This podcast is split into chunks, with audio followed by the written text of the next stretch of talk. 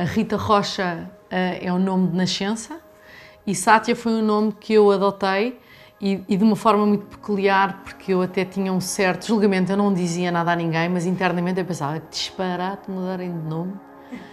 Não é preciso. Na verdade, não é preciso nada, atenção. Mas uh, este nome veio depois de eu fazer um processo de 21 dias em que estávamos completamente fechados para o mundo, em que o processo se chama Pai e Mãe, onde eu tive que olhar de frente uh, para todo, toda a minha infância, todo, toda a história que eu carrego como filha daqueles pais e das gerações da minha família, o que é que isso provocou em mim em termos de qualidades e recursos, mas também o que é que isso provocou em mim em termos de traumas e de medos e de crenças. Foi um processo muito intenso, muito forte e a que eu agradeço todos os dias de o ter feito, tornei-me muito melhor mãe, muito mais consciente eh, porque a maior parte de nós não está consciente eh, de como, como eh, tudo aquilo que ficou no inconsciente realmente nos controla. Seja memórias que nós não acedemos, seja experiências que nos moldaram a estrutura da personalidade, que não somos nós próprios. Uh, somos muitas vezes o produto de padrões, de hábitos, de crenças da família e no fundo nós não somos livres, não tivemos a oportunidade de escolher.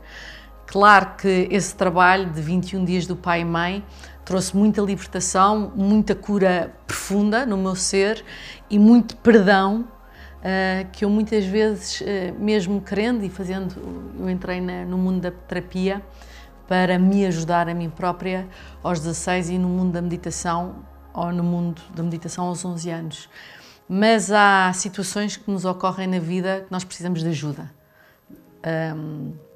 Seja ela qual for. Não estou a dizer que há uma, seja ela qual for.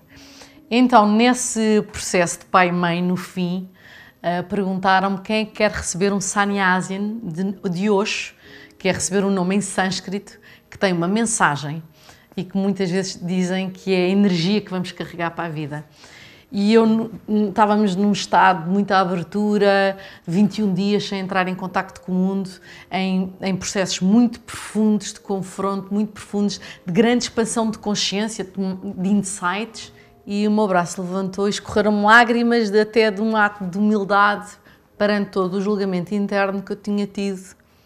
E quando eles me disseram o nome, que é Maprem Satya, e o significado, a verdade do amor, ou amor à verdade, para mim, para tudo o que eu tinha vivido até então, deu-me imenso significado e eu aceitei, porque nós podemos receber o nome e não usar.